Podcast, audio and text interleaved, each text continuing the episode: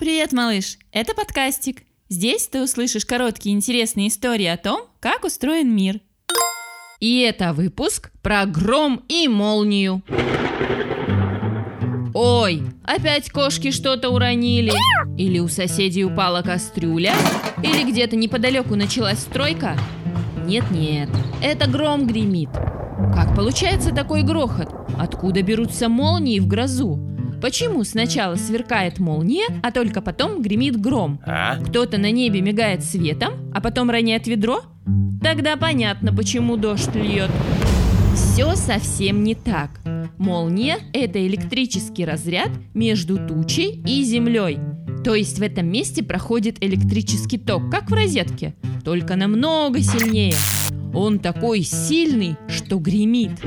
Сначала мы видим молнию, а потом уже слышим гром, потому что свет от вспышки молнии летит намного быстрее, чем звук грохота грома.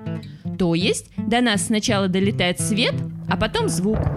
Молнии притягивают металлические или высокие предметы. Если, например, в поле стоит дерево, то молния, скорее всего, ударит в него. Поэтому лучше под деревьями не прятаться. А еще от молний может быть польза. Их энергию используют специальные грозовые электростанции. Они берут энергию грозы и превращают ее в электричество, которое поступает в дома, чтобы там можно было вскипятить чайник или пропылесосить ковер.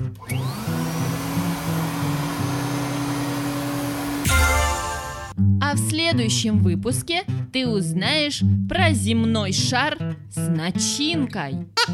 А еще у подкастика хорошая новость. Говорящая книга про города скоро появится в книжном магазине «Подписные издания» на Литейном 57 в городе Санкт-Петербурге. Все подробности на сайте и в Инстаграм.